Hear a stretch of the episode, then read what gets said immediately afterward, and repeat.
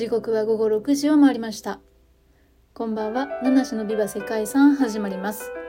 この配信は毎日一つの世界遺産とその世界遺産からイメージする世界遺産言葉を私七種が勝手に紹介しております。本日ご紹介する世界遺産はトゥエイフルフォンテーンツイッツハウスという世界遺産です。はい。変わった名前なんですけどもナミビア共和国北西部にある2000年以上前の岩に刻まれた壁画がアフリカで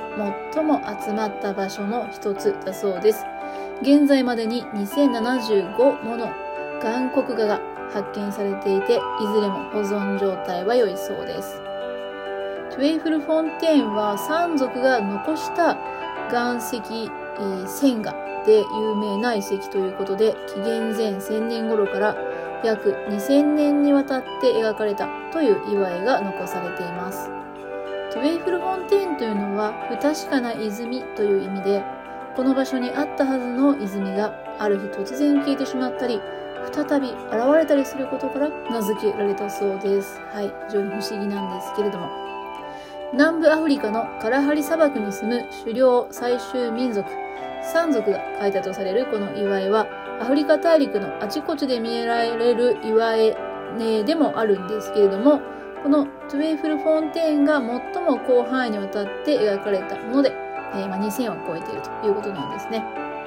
ただ、このトゥエイフルフォンテーンの岩絵は描き方、描かれ方も独特で、他の地域にある岩絵が赤土とか血を塗料にして描かれているんですけども、それに対してここにある岩絵は岩に直接掘られたものが掘られているというのが特徴だそうです。えー、他にも一帯に6箇所の洞窟があって、そこからは赤いオーカーで、えー、描いた彩色画が見つかったそうですね。オーカーというのはオードと呼ばれる、まあ、日本でもですね、えー、和風の建築とか砂岩などで用いられるものなんそうなんですけども、黄身を帯びた土の一種だそうです。それの、えー、まあ、もうちょっと赤いものですかね、え、が使われていると。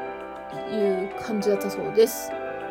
えー、トエフルフォンテーンで最も有名な祝いは、ライオンマンと呼ばれる、まあ、わかりやすいネーミングの絵なんですけども、これはライオンの尻尾と手足が人間の手になっているという絵ですね。ライオンの尻尾と手足が人間の手になっている。うん、不思議ですね。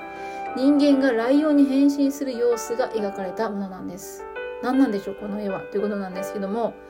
その昔山賊では、いわゆる霊媒師のような存在であるシャーマンは動物に変身することができると考えられていたそうで、まあそれを描いたものじゃないかということだそうです。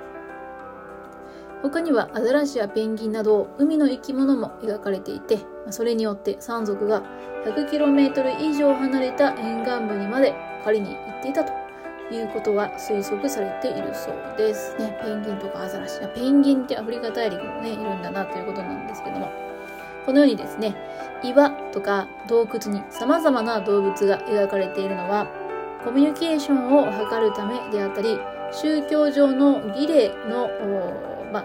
儀礼ではないかというふうにも考えられているそうですね。どこに水場があるかとか、どの動物が危険かとか、どん、どこにどんな動物が、え、生息しているのか、えー、いっぱい取れるのはどこか、みたいなのをね、後世に伝えるためのメッセージ、まあ、知恵とか知識が詰まったものということだったんでしょうね。はい。というふうに、まあ、いろいろ考えられている、そんな遺跡、トゥエイフルフォンテーンなんですけども、本日はこの世界遺産からイメージした世界遺産言葉を不確かなものとしております。はい。トゥエイフルフォンテーンというのがね、不確かな泉という意味だったということなんですけれども、どうなんでしょう？昔の人が残して、えー、文字などではね、残されていないものっていうのは、そこで見つかったもので想像するしかないから、本当に完璧な完全な真実とか事実っていうのは、うん、まあ、まだわからない。不確かなことが多いのかななんていうふうに思いますけども想像するのも面白いですしこれを解明してる人たちもすごく素晴らしいなというふうに思いますね。